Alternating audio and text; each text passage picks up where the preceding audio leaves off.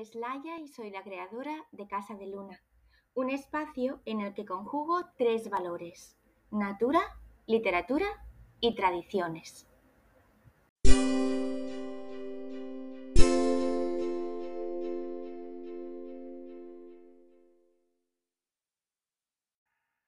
Mabón. Mabón es una de las ocho festividades de la rueda del año, celebrada por nuestros abuelos y abuelas paganos hace referencia al equinoccio otoñal, que tiene lugar en el hemisferio norte alrededor del 22 de septiembre y en el hemisferio sur alrededor del 21 de marzo. Es importante decir que el nombre Mabón es reciente, de los años 70 aproximadamente, y que en las culturas antiguas era conocido como mes sagrado o Halek Monaz, entre otras maneras de denominarlo. Esta festividad, para nuestros ancestros, tenía como objetivo dar las gracias por los frutos que la tierra les había concedido y compartirlos en comunidad para que la diosa y el dios les llenaran de bendiciones en los meses invernales.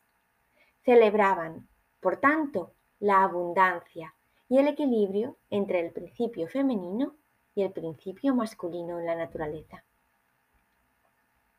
Simbólicamente hablando, Mabón es la época en la que el dios se está preparando para morir en Samaín y regresar así al vientre de la diosa para renacer en Yule. Simboliza el ciclo vida-muerte-vida de la naturaleza, el que las mujeres seguimos de manera tan clara durante nuestra vida fértil mediante el ciclo menstrual. En este caso, la equivalencia de esta festividad sería el pasar de la fase madre, la ovulación, a la fase hechicera, la premenstruación. Es importante tener en cuenta este aspecto e integrarlo en nuestra psique porque es la forma más sencilla y potente de despertar la naturaleza salvaje que vive dormida en el interior de todas las mujeres de esta sociedad. Darnos cuenta de que aunque llevemos tacones, nos maquillemos, disimulemos nuestras propias esencias hormonales a base de perfumes sintéticos y vivamos en una gran ciudad, nuestro cuerpo sigue manifestándose salvaje, natural, ancestral y auténtico. Es la base para poder despertar a la loba dormida que llevamos dentro. En este tiempo, la naturaleza decae, disminuye su generosidad, preparándose para la hibernación, para el descanso. Y mientras los árboles van despojándose de las hojas que les sobran para poder llegar livianos al invierno, también nosotras tenemos que hacer el trabajo de soltar lo que nos sobra, lo viejo, y con el fin de ciclo, integrar y aceptar con amor la vejez y la muerte. El equinoccio de otoño nos recuerda que para renacer antes hay que morir. Es hora de ir preparándonos para Samaín. Mabón es considerada una época de misterios, época para honrar a las deidades mayores y al mundo espiritual. Medita sobre lo que ya no quieres en tu vida y sobre la forma en que puedes dejarlo ir. Es importante, además, celebrar este tipo de eventos con los más pequeños de la familia, porque haciéndolo les acompañamos a vivir de manera consciente los diferentes portales de la rueda del tiempo, entradas a la nueva energía que a partir de ese momento se va manifestando con fuerza. El objetivo principal es anclarles a la tierra y comprender desde adentro el ciclo del tiempo salir de la vorágine a la que nuestra sociedad está inmersa, solamente desde la superficie, desde la luz, e invitarles a mirar un poco más allá de lo racional, para que a lo largo de su crecimiento puedan ir haciendo un espacio dentro de cada uno para las diferentes energías, emociones y sensaciones de cada época.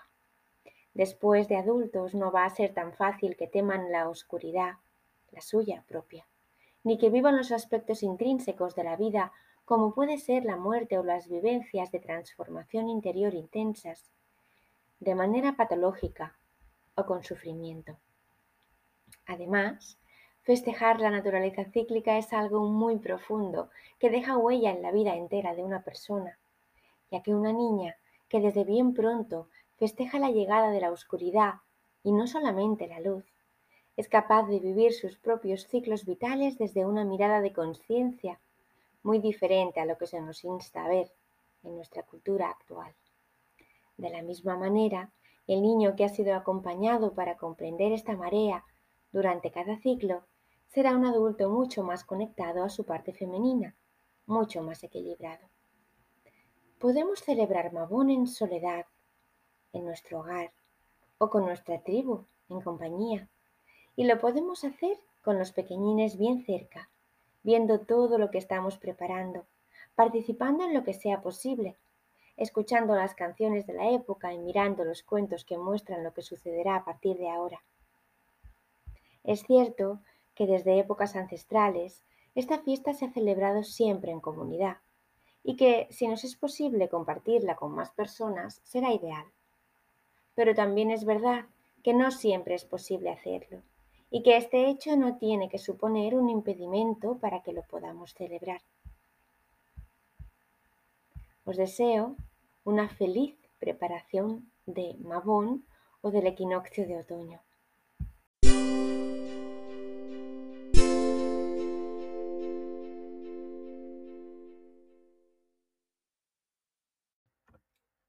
Puedes seguirme en Instagram, arroba casa barra baja o visitar mi web en www.casadeluna.org.